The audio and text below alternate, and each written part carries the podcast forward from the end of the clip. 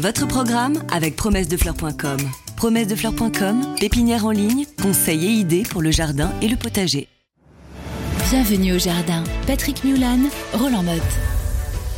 Mon cher ami Roland. Oui, c'est moi. Est-ce que tu vas travailler entre le 13 et le 20 novembre dans ton jardin? Oh, mais évidemment. Alors, j'appelle pas ça du travail. Moi, je cherche, comme tu le sais, en faire le moins possible. Et puis, être dans son jardin, c'est quand même un vrai plaisir. Néanmoins, je vais m'occuper un petit peu plus précisément de la taille. Je vais refaire le point parce que je me suis rendu compte en, en coupant, je te disais la semaine dernière que je coupais de trois branches, que mon sécateur est un petit, un petit, alors, un peu HS. fichu, quoi. Oui, ah bah oui, je l'ai utilisé pour, pour euh, planter euh, des trucs, donc ça va pas vraiment le, Non, Je suis effondré. oui. Et puis, je, le Vous avez devant vous l'archétype du jardinier de de base. qualité, etc. Qu'est-ce qu'il fait?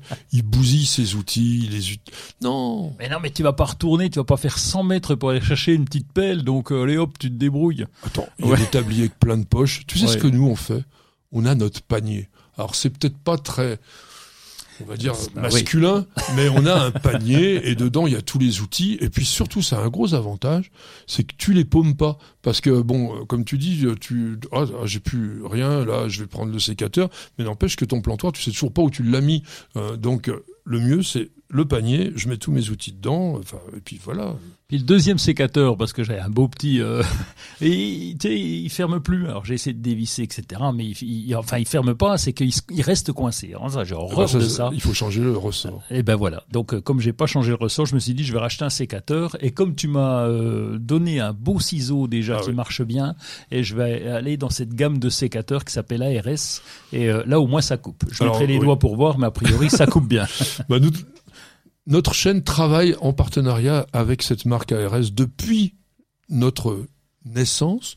Et c'est vrai que c'est une marque professionnelle. Alors, c'est pas toujours bon marché, mais vous avez des produits qui sont top, top, parce qu'ils sont d'origine japonaise. Et les aciers du Japon sont vraiment de qualité remarquable. Et on connaît les samouraïs avec leurs sabres. Et ça coupe aussi bien. Non, non, mais c'est pas des bêtises, ça coupe Oui, aussi. et, et- et donc là, je vais aussi euh, utiliser. Alors là, j'ai toujours pas ma tronçonneuse électrique. Il y a des ruptures de stock en ce moment, c'est compliqué. Je n'ai commandé batterie une. Tu sais, une petite, oui, à batterie euh, de qui fait une, une lame d'environ 15 cm. Et Ah, donc, C'est euh, un jouet, quoi. C'est un jouet, mais bien pratique. Quand tu as beaucoup de petites branches sur les fruitiers, tu vois, pour aérer un petit peu les fruitiers, par exemple, ça va mieux euh, qu'à la scie Goin, parce que ça prend un peu de temps. Non, mais et il y a des c'est- sécateurs électriques aussi maintenant. Ah oui, mais qui coupent des, des branches relativement. 2,5 cm. Non, non, Ouais, euh, c'est pas la même ouais. chose, c'est des Voilà, outils qui sont complémentaires. Absolument. Euh, bon, bah, bouture, évidemment. Oui, parlé. bien sûr. Alors, tiens, oui, t'as des cactus aussi. Oui, j'ai quelques cactus et donc là, il va falloir gérer dans la maison parce qu'on va commencer à remettre la cheminée en route. On a commencé une fois ou deux, pas beaucoup, mais on va commencer à remettre la cheminée en route. Ils aiment pas bien. Ils aiment bien un peu de fraîcheur, si j'ai bien compris tout À ce que j'ai vu. Euh, à la serre, c'est un peu trop frais.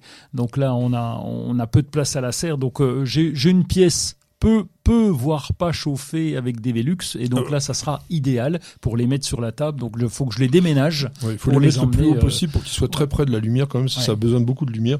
Euh, ah oui, je sais que beaucoup d'entre vous disent, bon, bah tiens, je vais hiverner mes plantes, je vais les mettre au garage. Alors c'est pas parce que vous avez une fenêtre grande comme ça que tout Ah d'un oui. coup, miraculeusement, les plantes, elles sont bien. Il faut beaucoup de lumière avec de la fraîcheur et c'est pour ça quand même que les serres, ça reste quand même indispensable quand on veut avoir des plantes un peu délicates. Est-ce que tu butes le pied des rosiers?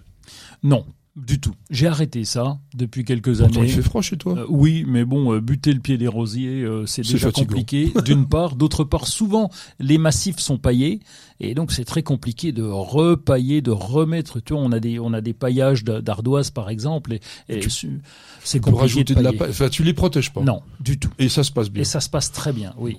Bah alors écoutez, pourquoi pas. Mais enfin, si, si les rosiers de nos auditeurs crèvent cet hiver, C'est ça sera J'assume. toi. hein. Et les artichauts non plus.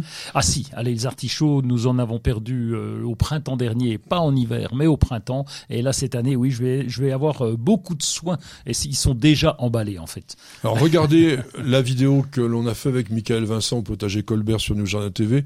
Il a montré comment lui il protège ses artichauts. Il le fait très bien et c'est d'une façon relativement simple parce qu'il le fait que sur le côté. Euh, et je suis assez d'accord avec lui. N'en bourrez pas le haut de l'artichaut parce qu'il faut quand même que la plante puisse respirer. C'est le pied qu'il faut protéger.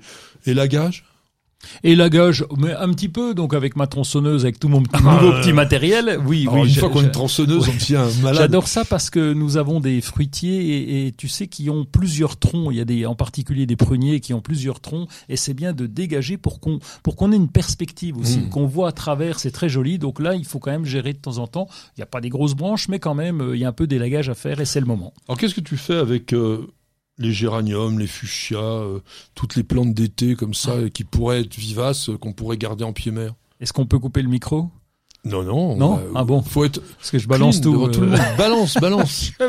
Alors je balance parce que c'est compliqué de les garder. J'ai pas la place. Je préfère garder euh, les cactus, euh, les agrumes, etc. Tu as les plantes méditerranéennes et les géraniums. Je préfère En racheter en racheter parce que on va. Moi, je les considère un peu comme des plantes euh, annuelles, on va dire, et euh, avec un autre rythme. Et ça permet de changer les coloris. Alors moi j'ai un tout petit conseil pour ça. Le mieux pour les conserver, euh, sans que ça prenne beaucoup de place, c'est de faire des boutures. Alors, on est un petit peu tard Ah maintenant, hein, mais bon, si vous aviez été prévoyant et que vous aviez écouté les, les de émissions précédentes dont on a parlé, non, non, mais vous auriez pu faire des boutures et c'est souvent beaucoup plus facile pour les garder. Votre programme avec promessedefleurs.com. Promessedefleurs.com, pépinière en ligne, conseils et idées pour le jardin et le potager.